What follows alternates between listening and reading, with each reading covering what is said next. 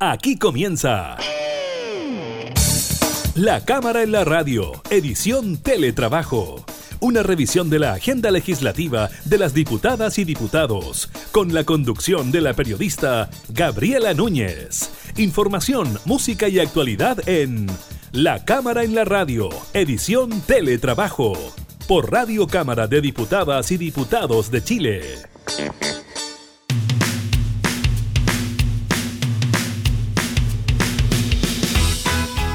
¿Cómo están? Bienvenidos a un nuevo programa de la Cámara en la Radio. Estamos con ustedes en estos días en que el desconfinamiento parece ser la clave en gran parte de nuestro país, aunque muchas comunas siguen también con las cuarentenas. Estaremos hablando de eso, de lo que ocurre con los nuevos casos dados a conocer por el Ministerio de Salud en cuanto al COVID-19 también le estaremos contando sobre este mm, informe de Naciones Unidas sobre la situación en eh, Venezuela. Conversaremos con la presidenta de la Comisión de Derechos Humanos de la Cámara, la diputada Emilia Nullado, precisamente sobre esto, también sobre el proyecto de incitación a la violencia.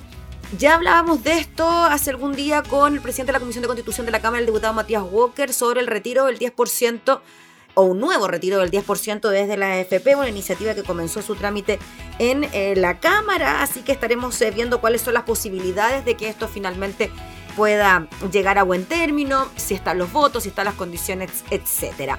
Y además estaremos hablando sobre lo que sigue ocurriendo en las zonas extremas de nuestro país con un aumento en el número de contagios, a diferencia de lo que puede ocurrir, por ejemplo, en la región metropolitana, donde hemos visto una baja en el número de casos de coronavirus. Así que de todo esto hablamos de inmediato en la cámara, en la radio que comienza desde ya.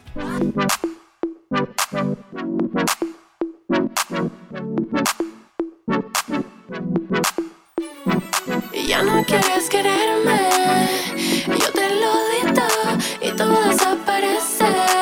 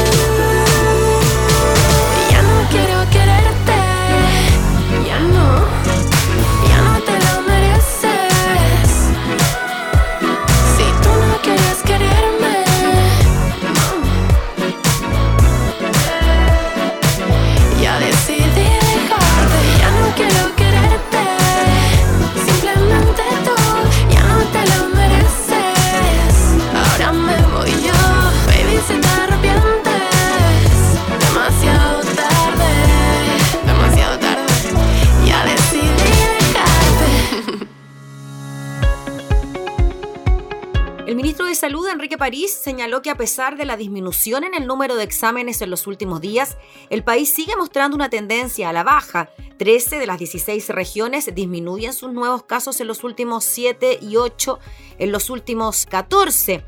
La variación de nuevos casos confirmados a nivel nacional disminuye en un 16% en los últimos 7 días y un 6% en los últimos 14 días.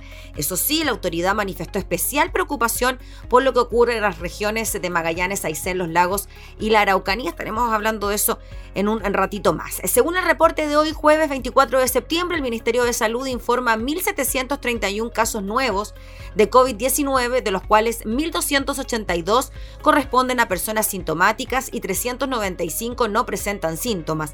Además, se registraron 54 test PCR positivo que no fueron notificados. La cifra total de personas que han sido diagnosticadas con COVID en el país alcanza las 451.634 personas.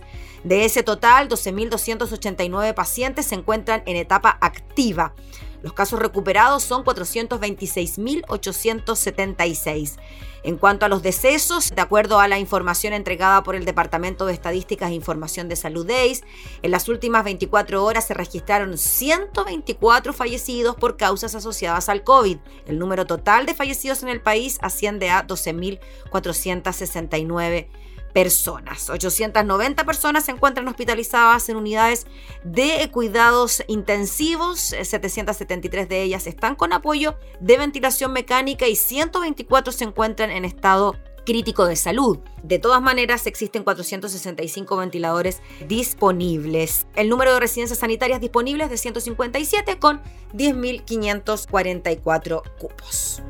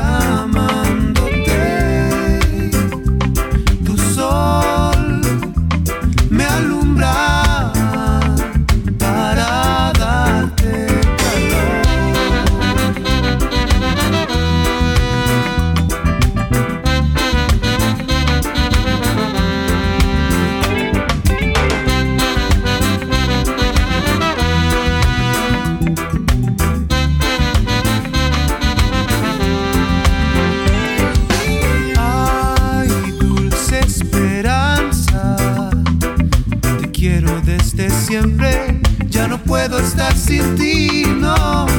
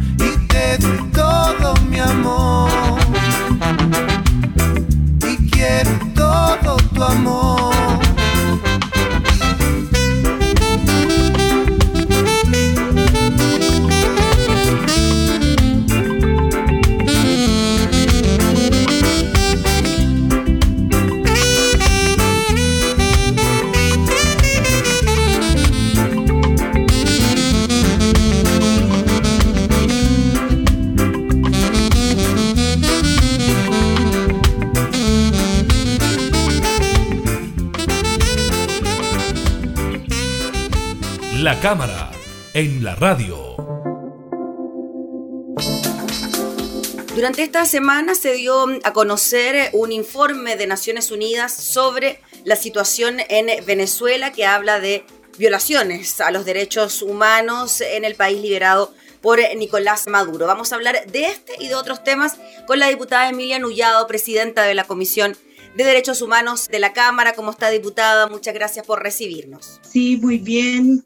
¿Usted, Gabriela, cómo está? Bien, diputada, muchas gracias. Muchas gracias por atender nuestra videollamada para hablar de estos temas, diputada. Uno, como ya decíamos, lo que ocurrió con el informe de Venezuela y también, bueno, otros temas que tienen que ver con proyectos aprobados en la Cámara de Diputadas y Diputados. Primero, ¿Cómo usted interpreta ¿no? este informe de Naciones Unidas sobre lo que ocurre en eh, Venezuela, las reacciones también que han existido en nuestro país frente a este tema, donde incluso candidatos a la presidencia han salido a hablar, el propio gobierno también ha comentado el informe? Bueno, es preocupante sobre todo las violaciones a los derechos humanos en cualquiera de los países, incluido también en Chile, y donde se tiene que condenar toda actitud que atente contra los derechos fundamentales de las personas, el derecho a opinar distinto, el tener pertenecer a un pueblo originario, el poder también pertenecer a un estrato social.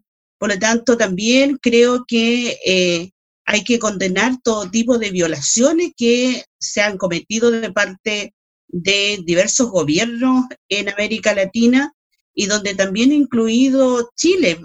En el estallido social pudimos ver cómo se criminalizó la protesta social, donde la ciudadanía salió a exigir derechos, reivindicaciones o, el denominado estallido social, la revuelta o la reivindicación de derechos, en la cual eh, considero que igual se reprimió, se torturó, hay personas asesinada, hay informes también que son lapidarios respecto a la situación ocurrida en Chile de organismos internacionales. Claro, con la diferencia está que en Venezuela desde el año 2014 a la fecha, por lo tanto, la situación es mucho más grave, por lo tanto, no podemos llegar hacia allá. La responsabilidad la tiene, por un lado, los gobiernos, por otro lado, también los diversos estados y los actores políticos finalmente que son quienes de alguna u otra manera han transformado los diversos países en países que se tengan que enfrentar en situaciones que la verdad es que quienes están hoy día eh, siendo afectados es el pueblo, es la ciudadanía, son las familias que tienen menos posibilidades de desarrollo y por lo tanto el llamado es a que los diversos gobiernos y los estados se coloquen también a la altura de un estándar distinto de actuación donde se debe respetar los derechos fundamentales de las personas, donde no debe haber violaciones a los derechos humanos y que se deben estos garantizar. Las personas tienen derecho a pensar distinto y sin duda es así, eso ocurre en la familia, eso ocurre en la comunidad, eso ocurre en un país, entonces por lo tanto si somos capaces de respetarnos de esta manera y donde también los gobernantes muchas veces con el afán de llevar a cabo sus propias políticas de gobierno, al poder tal vez eh, definir dentro de aquellas políticas solamente el poder actuar en favor de un determinado grupo económico, finalmente terminan dañando la convivencia de un país, terminan dañando a las familias, terminan dañando igual las economías de su propio país. Entonces, eso es lo que no debe ocurrir y por lo tanto yo creo que lo que ocurre en Venezuela no debe tampoco ocurrirnos en Chile, porque muchas veces durante toda esta semana he visto como muchos actores políticos y varios medios de comunicación le han dado toda la trascendencia que tiene y la gravedad que tiene las violaciones de los derechos humanos en Venezuela. Pero como presidente de la Comisión de Derechos Humanos de la Cámara, hemos podido también en diversas audiencias revisar cómo en Chile todavía hay una cantidad de causas pendiente no aclarada, como también de parte de, de las fuerzas policiales, tanto de carabineros como eh, militares, todavía no se entregan antecedentes, no se han cursado sumarios administrativos de quienes han estado en los altos cargos y donde también en sus diversos mandos tuvieron participación durante estas actuaciones de asesinato, de tortura eh, en el estallido social y por lo tanto también tiende a preocuparnos la situación interna. Nosotros quedamos dentro de la misma comisión de poder revisar la situación de Venezuela, pero antes nos pareció prioritario, ya que estamos ya a un mes de cumplir prácticamente menos de un mes eh, lo que fue la revuelta, la reivindicación de derechos de la ciudadanía. Por lo tanto, todavía hay muchas causas que no han avanzado. Por lo tanto, ahí el Estado tiene esta responsabilidad, el poder ejecutivo, donde el presidente de la República, Sebastián Piñera, eh, se ha preocupado mucho lo que ocurre y ha emitido opiniones respecto a lo de Venezuela, pero poco ha señalado y ha hecho respecto a las violaciones de derechos humanos gravísimas ocurridas en Chile y donde también el Ministerio Público todavía tiene que seguir indagando diversas causas y donde el Poder Legislativo también tiene una gran responsabilidad y que la tenemos que asumir. Por eso desde esta comisión hemos recibido en audiencia a diversas organizaciones, defensoras de derechos, abogados querellantes en el caso del, de quienes perdieron su visión. También hemos recibido a la familia, a la madre de Romario Veloz, un joven que falleció el 20 de octubre del año pasado y que a la fecha eh, la madre sigue reclamando justicia porque la verdad ella señala que él, eh, quien le disparó y asesinó fue un militar y donde no hemos tenido respuesta tampoco del comandante respecto a esta situación. Por lo tanto, yo quiero señalarle, Gabriela, que mi preocupación es eh, con lo que ocurre en Chile y también lo que ocurre en Venezuela, lo que ocurre en Bolivia, lo que está ocurriendo en Colombia y en otros países donde se están eh, vulnerando los derechos, se están asesinando, se está torturando a personas que han salido a exigir y a reivindicar derechos. ¿Usted cree, diputada Emilia Nullado, que no se mide con la misma vara lo que ocurre en Venezuela o lo que ocurre en nuestro país por parte de las autoridades de gobierno? Se lo pregunto porque el presidente Piñera se ha visto muy involucrado en lo que ocurre en Venezuela. Recordemos que en algún momento llegó hasta la, frontera cuando eh, ocurrió todo el tema de segundo gobierno, por decirlo de alguna manera, que se intentó instaurar allá. ¿Cómo ve usted esa figura eh, o ese protagonismo que en algún momento quiso tomar el presidente Piñera en el concierto internacional con el tema de Venezuela versus lo que ha ocurrido en un año esta parte con el estallido social chileno? Exactamente, no ha actuado de igual manera.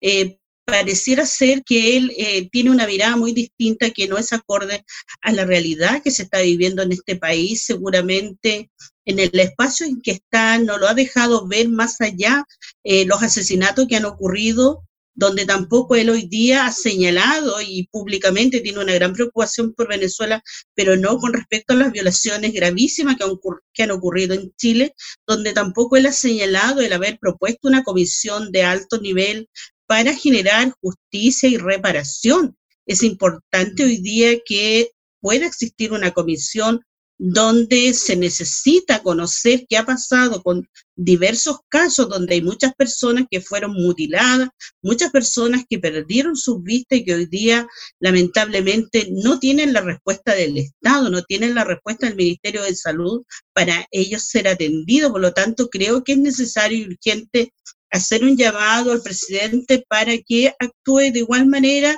como lo ha hecho eh, muy decididamente en emitir juicios, opiniones respecto a las violaciones de derechos humanos de otros países y en especial de Venezuela, pero me interesa en lo particular como presidente de la Comisión de Derechos Humanos que lo podamos hacer de igual manera y donde el llamado es al presidente que no puede tener eh, una mirada distinta para su país, en el cual cree estarlo haciendo todo bien y pareciera ser que no se ha dado cuenta que hay una cantidad de personas y que cabe en él su responsabilidad y como también las diversas instituciones, como en este caso Carabinero y también eh, la situación que ha ocurrido últimamente en casos de eh, los militares que estuvieron en la calle, que amedrentaron y que torturaron y donde también hay situaciones que no están resueltas. Entonces, el llamado es a que podamos mirarnos internamente, a generar una mejor convivencia, a poder colocar en el estándar que corresponde hoy día eh, los derechos humanos de las personas, independiente de cuál sea su pensamiento y su actuar los chilenos y chilenas salieron a exigir justicia. También hoy día nada ha dicho el presidente respecto a las vulneraciones, violaciones de los derechos humanos del pueblo mapuche. Por lo tanto, la mirada es el exterior, pero la mirada no es internamente mm. de qué manera aquello se pueda resolver, donde también las propuestas del pueblo mapuche es solicitar una comisión que pueda conocer la verdad respecto a la pérdida territorial y poder también ver de qué manera estas pueden ser reparadas. Por lo tanto, creo que ahí el gobierno ha actuado de distintas maneras cuando se trata de personas que donde a él le corresponde asumir la responsabilidad de garantizar los derechos humanos a diferencia de lo que ocurre en otros países, porque es fácil señalar comunicados que posteriormente puede quedar comunicacionalmente muy bien como un gran defensor de los derechos humanos, pero sin embargo, en las gravísimas violaciones que ha ocurrido en este país, en el estallido social, en lo que ha ocurrido con el pueblo mapuche y los pueblos indígenas, lamentablemente no se ha alzado la voz ni tampoco hemos tenido una derecha que comunicacionalmente ha encarado y ha señalado que es importante que existan regímenes democráticos y no dictadores como el caso de Maduro lo han señalado públicamente, pero no han actuado ni condenando la vulneración de derechos que ha ocurrido en Chile en el estallido social. ¿Y cuál es su visión, diputada Mila Nullado, sobre la figura de Nicolás Maduro? ¿Usted considera que es un gobierno democráticamente elegido, que responde a una dictadura y qué pasa también con la posible intervención de organismos internacionales y de la comunidad internacional frente a estas violaciones a los derechos humanos que están siendo acreditadas por Naciones Unidas? yo lamento mucho que las personas que lleguen al poder posteriormente se tengan que quedar más allá de los tiempos que correspondan y donde tampoco ellos sean capaces de escuchar lo que la ciudadanía está solicitando, lo que la ciudadanía exige. Lo mismo que nos puede ocurrir en Chile cuando eh, la ciudadanía señaló y salió a las calles a exigir justicia, eh, dignidad y derechos y nos ha señalado a que es necesario hoy día modificar la constitución, pero también tenemos dentro de este mismo país personas que piensan distinto, que estamos muy bien y que por lo tanto hay igualdad de derechos y sin embargo no lo hay. Entonces, cuando alguien se aferra constitucionalmente a decir que nosotros queremos seguir gobernando porque lamentablemente las leyes le facultan, es lo que no debe ocurrir. Yo creo que hay que cuidar como muchos de ellos dicen, la democracia, pero eso también significa escuchar a la ciudadanía, si no, de lo contrario, terminamos haciendo lo que la ciudadanía no quiere, y más, y más allá la responsabilidad política que cabe en las personas que están gobernando, donde eh, no puede ser que el control económico lo tenga un pequeño grupo y tengamos a un país en una situación muy distinta, como igual ocurre en Chile, porque también se ha gobernado para un grupo económico, que es lo que el presidente de la República ha hecho, y que ha, ha quedado claramente aún mucho más reflejada en esta crisis sanitaria, donde las familias que viven en la ruralidad, las familias que viven en poblaciones donde hay una cantidad de personas que viven en campamentos que no tienen resuelta su solución de vivienda, porque la vivienda hoy día no es un derecho, entonces hay que estar a la espera de mucho tiempo para que se pueda construir una vivienda y pueda entregarle dignidad a aquella familia. Por lo tanto, también significa que yo puedo tener el control, pero sin embargo tengo un pueblo igual en una con una gran desigualdad como la que ocurre en Chile. Entonces, eso es lo que no debe ocurrir. Entonces, muchas veces nuestra condena está a que este u otro es un gran dictador, pero también tenemos dictaduras internas que parecieran ser avaladas por actuaciones que parecieran ser tan democráticas, pero que sin embargo hemos estado excluidos de manera permanente. Lo mismo señalaría yo con respecto, y lo señalo con respecto al pueblo mapuche, una negación absoluta del Estado chileno como primeras naciones, sin derecho al reconocimiento constitucional, sin el derecho a que puedan eh, tener autonomía en los propios territorios, sin el derecho que ambos requieren a definir y decidir cuál va a ser el tipo de desarrollo. Y sin embargo hay una imposición, por lo tanto una actitud dictatorial el que se ha planteado para con el pueblo mapuche y con los pueblos indígenas, y así también nos ha escuchado a las personas que hoy día viven en situaciones de mayor precariedad y que se ha visto aún mucho más claramente establecida en esta pandemia, donde las medidas han sido insuficientes, donde también las medidas han llegado a favorecer a los grandes grupos económicos y a las empresas, y no así a la clase media ni la clase trabajadora, y muy difícilmente para aquellas personas que son y viven en mayor vulnerabilidad. Diputada Milena Ullado, le quiero preguntar por lo que ocurrió durante esta semana en la Cámara de Diputadas y Diputados, donde pasó al Senado el proyecto que tipifica el delito de incitación a la violencia. Durante la votación de la iniciativa se rechazó, eso sí, gran parte del articulado relativo a la incitación de la violencia física y al odio, pero se aprobó sancionar el negacionismo de violaciones a los derechos humanos ocurridas en Chile. ¿Cómo vio usted este proyecto de ley en relación a lo aprobado, no aprobado y lo despachado al Senado? Bueno, se esperaba que hubiésemos tenido la totalidad de la aprobación, pero sin embargo hubieron varios parlamentarios que tenían aprehensiones respecto al proyecto como tal y felizmente también de que se haya aprobado al menos el, negacionismo y que no se puedan cometer eh, violaciones a los derechos humanos y donde también se condenen aquellas actitudes que han tenido algunas personas de negar eh, el periodo de dictadura en Chile. Así que por lo tanto, al menos dentro de, ese, de este proyecto se pudo aprobar, pero yo creo que en, en, el Senado me imagino que ojalá también aquellos parlamentarios que fueron autores de este proyecto puedan hacer el seguimiento y podamos tal vez tener prontamente un proyecto que pueda tipificar la incitación al odio y a la violencia, que son los que quedaron pendientes. Y que por lo tanto creo que desde la comisión también haremos los oficios, estaremos atentos a lo que esté sucediendo en el Senado, porque eh, no podemos olvidar la situación racista que ha vivido el pueblo mapuche, donde también ha habido un grupo que eh, ha actuado de esta manera y perfectamente a través de este proyecto de incitación al odio y a la, y a la violencia pudieran eh, haber estado ellos privados de libertad. Y sin, y sin embargo hoy día no vamos a tener, si así el Senado lo define, un proyecto que nos permita avanzar en la tipificación de la incitación al odio y a la vielencia. Muy bien, pues diputada Milena Ullado, le agradecemos enormemente por el contacto, por recibirnos, por darnos estos minutos para hablar de estos temas que tanto nos importan. Que esté muy bien. Muchas gracias, que estén muy bien igual cada uno de ustedes. Gracias. Una situación compleja que estamos viviendo. Muchas gracias. Saludo a todos los vecinos y gente de su zona que están por allá en el sur con usted. Ya, gracias. Gracias. La diputada Emilia Nullado, presidenta de la Comisión de Derechos Humanos de la Cámara, conversando entonces eh, de temas relacionados precisamente con eso. El informe de Naciones Unidas eh, sobre las violaciones a los derechos humanos en Venezuela y también leyes que tienen que ver con este tema en nuestro país.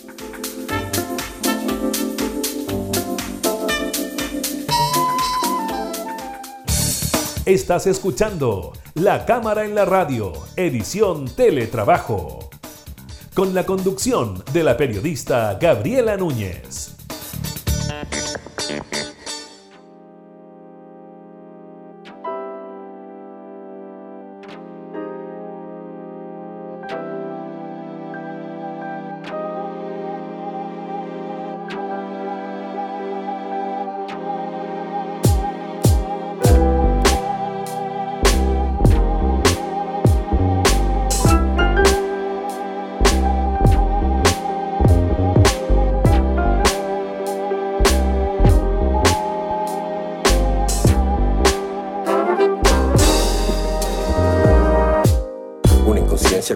En una tarde de sosiego. Para ir más lejos despegándonos del suelo. La lucidez idiotizada encandilando mis entrañas habituadas a la calma. Abandonada luz, satisfacción improvisada, una verdad, un bien común, un despertar para todas las almas. Un periscopio de visión universal y de conciencia humana. Florece dentro de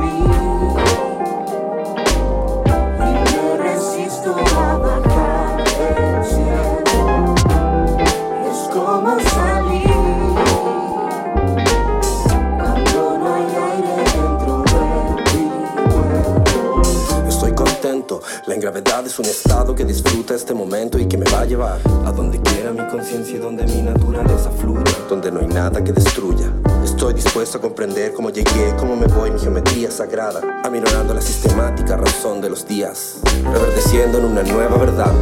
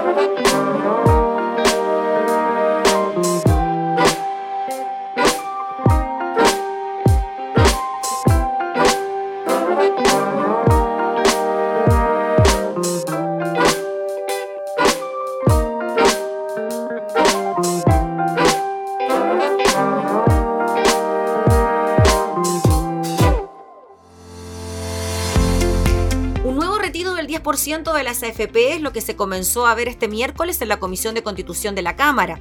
A la instancia acudió la ministra del Trabajo María José Saldívar, quien rechazó la propuesta y señaló que por los efectos del primer retiro de fondos sería sumamente regresivo. Va absolutamente en contradicción de lo que se está tratando, que es fortalecer el sistema de pensiones y generaría serios problemas que creo no están siendo analizados en forma armónica e integral. Pese a las críticas de la ministra, desde el oficialismo hay diputados que no descartan apoyar el proyecto. Por ejemplo, el diputado de RN Diego Chalper comentó que me opuse al primer retiro por dos razones. Una, porque me parecía que los fondos que tenían que pagar la crisis eran los del Estado y no los de los trabajadores. Y segundo, porque toda la información que recibíamos tendía a decir que acá se iba a producir un tremendo descalabro. Como ninguna de esas dos cosas sucedieron respecto a este segundo retiro, me declaro abierto a evaluarlo y junto con eso además me parece que podríamos aprovechar de hacer algo más amplio. En ese sentido detalló que tal vez se podría avanzar en un segundo retiro, pero al mismo tiempo avanzar en aprobar la reforma previsional. El diputado Andrés Celis, también de RN, señaló que como persona y legislador no me puedo negar a lo menos a debatir la idea de legislar cuando estamos en plena pandemia y en un contexto de excepcionalidad. Por su parte, el diputado también de RN, Eduardo Durán, dijo que está en reflexión y que su votación se basará en la respuesta que el gobierno entregará para solucionar la situación económica de las familias afectadas por la crisis. Por su parte, la ministra del Trabajo en la comisión de este miércoles señaló que esta iniciativa tendrá un impacto que será limitado, considerando que a la fecha 9.148.000 personas ya han retirado sus fondos previsionales y de ese total un 20% retiró ya la totalidad de sus fondos, pero tenemos cerca de un 65% de afiliados de estos 9 millones que retiró, si no todos sus recursos, bastante más que el 10% de sus fondos. Esto hace que tengamos una norma que no necesariamente vaya a cumplir su objetivo. Comento que tenemos que seguir avanzando en una reforma previsional que asegure mejores pensiones. Creemos que ese es el objetivo principal en este minuto. En paralelo, los senadores de oposición descartan haber sido convocados por el gobierno a una reunión por la reforma previsional e insisten que el Ejecutivo es el que debe pronunciarse sobre su propuesta. Hoy habló sobre el tema el em, ministro de Economía, Lucas Palacio. En alerta, claramente se mantiene el Ejecutivo respecto a otro flanco, el eventual segundo retiro de fondos. En este contexto, el ministro de Economía se sumó a las voces gubernamentales que advierten sobre los efectos que esto generaría, más aún en los grupos vulnerables. Luego de la presentación de los resultados del plan piloto para la vuelta del sector de la construcción a sus puestos de trabajo, el jefe de Economía sostuvo que no es una buena idea seguir sacándole plata a las pensiones de las personas. Más aún si se considera que los que quedan más desvalidos son los pobres a los que se les están acabando los recursos, dijo el ministro. En ese sentido, y aunque reconoció que el primer retiro del 10% generó una importante inyección de liquidez que ayudó en el corto plazo, también dijo que esto se hizo a costa de los chilenos, quedando así 1,8 millones de personas con cero pesos en sus cuentas de ahorro. Los dichos de Palacio se suman a las advertencias, ya le comentábamos que había dado la ministra del Trabajo, María José Saldívar, en la Comisión de Constituciones de la Cámara, un trámite entonces que se inicia en la Cámara de Diputados y Diputadas.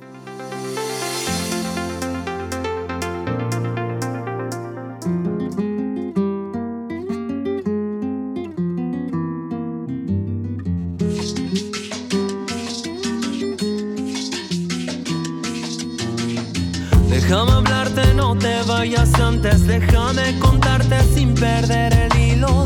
Todo lo que pillo es tus pasos, que fríos de tus pies chiquitos a mi corazón. Ahora sí instinto no te has dado cuenta. ¿Acaso no ves tu reflejo en el vidrio? Todo lo que hiciste es pelearte conmigo. Si es una venganza, dime por favor. Quiero escucharte y verte mejor. Ser tu amigo, tu amante, tu amor. Y una vez porque no dejas de lado tanto orgullo y me escuchas a mí confía. Confía. Si nunca confiaste en nadie, ahora es el día. Confía. ¿Por qué te escondes? Porque yo me guardo. ¿Por qué hacerse loco si estamos a mano? No pasa nada si estamos un rato sin nada que decir, no, no es primera vez.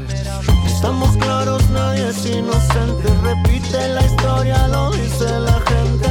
Pero quisiera cambiar el presente. Mejor habla cosa, no dejar pa' después. Voy a seguir regando esta razón. Pa' que crezca bien fuerte en los dos. Pero es momento que tú te decidas de una pasarlo mejor. Por eso. Confía.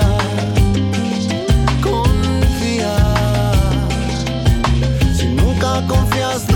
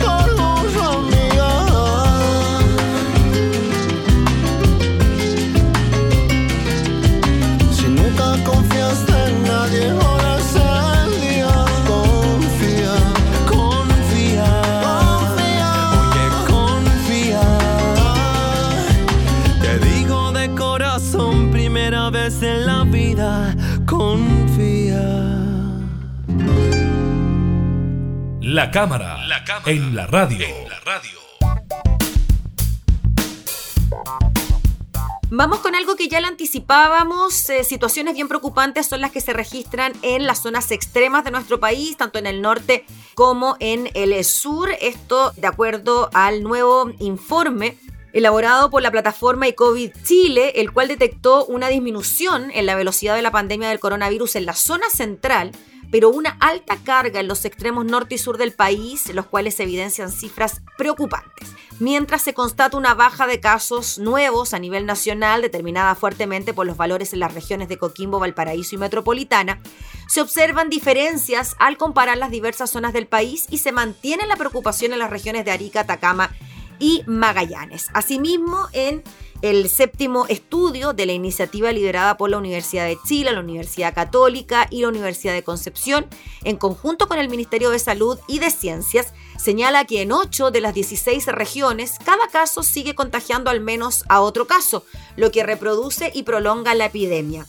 Se exhibe una mejora en la dinámica de contagios, pero con inestabilidad y asincronía entre las diferentes regiones, lo que sugiere la necesidad de contención con medidas heterogéneas en el territorio nacional. En cuanto a la dimensión de carga, medida como el número de casos nuevos en promedio semanal por cada 100.000 habitantes, se observa una tendencia a la baja respecto a las dos semanas anteriores y alcanza niveles similares a los de fines de abril durante la fase creciente de la primera ola de la pandemia. El estudio señala que las alzas en los niveles de transmisión promedio preocupan en las regiones de Aysén, Atacama y los lagos y los niveles sobre el umbral 1 de las regiones de los ríos, la Araucanía, Arica Parinacota, O'Higgins y Magallanes. Con respecto a la dimensión del testeo, esta semana el valor promedio de los exámenes PCR que resultan positivos se mantienen estables con un 6% a nivel nacional, al igual que en las últimas semanas. A nivel regional se observan aumentos en la positividad promedio semanal de un 8,3 a un 9,7 en Arica, de un 1,9% a un 4,4% en Aysén y de un 2,8% a un 3,8% en la región de los lagos. Frente a este tema, habló el alcalde de Coyhaique, ¿ah? quien dice que, bueno, ellos retroceden, ¿no? En lo que es el plan paso a paso, vuelven a la cuarentena. Alejandro Guala del Partido Socialista dijo que el desconfinamiento fue una mala decisión, que fuimos conejillos de India. Esto porque a partir de este viernes a las 23 horas, la comuna de Coyhaique, en la región de Aysén, deja la apertura inicial para iniciar su primera cuarentena en lo que va de la pandemia. O sea, ellos ni siquiera estuvieron en cuarentena. Para el alcalde, se trata de una situación compleja, pero es necesario por el aumento importante, significativo de casos que tuvimos durante estos últimos 15 días. En entrevista con Radio Cooperativa, hizo hincapié en las razones en que se produjeron estos aumentos de casos y que los hizo retroceder radicalmente de fase. Creo que el desconfinamiento fue una mala decisión Fuimos conejillos de India, acuérdese de que partimos los ríos y nosotros, y la gente se relajó, se entendió como una vuelta a la normalidad, cuando se abrieron los restaurantes, los cafés, los pubs. Sentimos que estamos retornando a ese habitual contacto de juntarnos con los amigos y tomarnos un cafecito y conversar. El alcalde Coyhaique dijo que esta situación vino de la mano con la irresponsabilidad de algunas personas, donde abrieron locales nocturnos y encerraron a las personas adentro de toque a toque, como le llamaban entonces estaban a las 11 de la noche hasta las 5 de la mañana. El alcalde dijo que hubo un punto en específico vivido en el cabaret El Sabor, a quien él llamó el famoso local de las conejitas, donde se produjo el mayor brote en la región con 67 personas que dieron COVID positivo. Un personaje que llegó desde Punta Arenas contagiado y se fue a meter a ese lugar donde habrá habido una cantidad importante de personas, propagó el virus y hoy día tenemos una situación muy disparada. No voy a decir descontrolada, dijo el alcalde, pero al borde del descontrol. Y por eso fui tan insistente en solicitar la cuarentena. Así que ahí está la situación en Coyhaique. Claro, como muestra un botón, ¿no? De lo que ha ocurrido quizás en algunas zonas del sur de nuestro país, también del norte, zonas extremas donde hubo mayor relajo por las medidas de desconfinamiento que ahora los llevan a una cuarentena.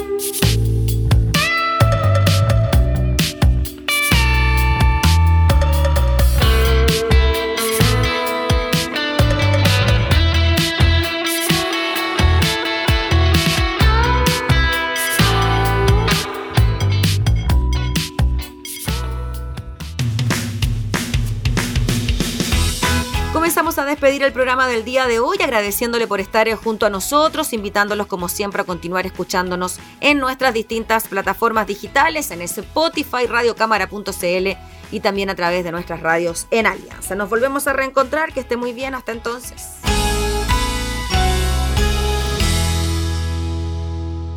Hemos presentado La Cámara en la Radio, edición Teletrabajo. Una revisión de la agenda legislativa de las diputadas y diputados, con la conducción de la periodista Gabriela Núñez.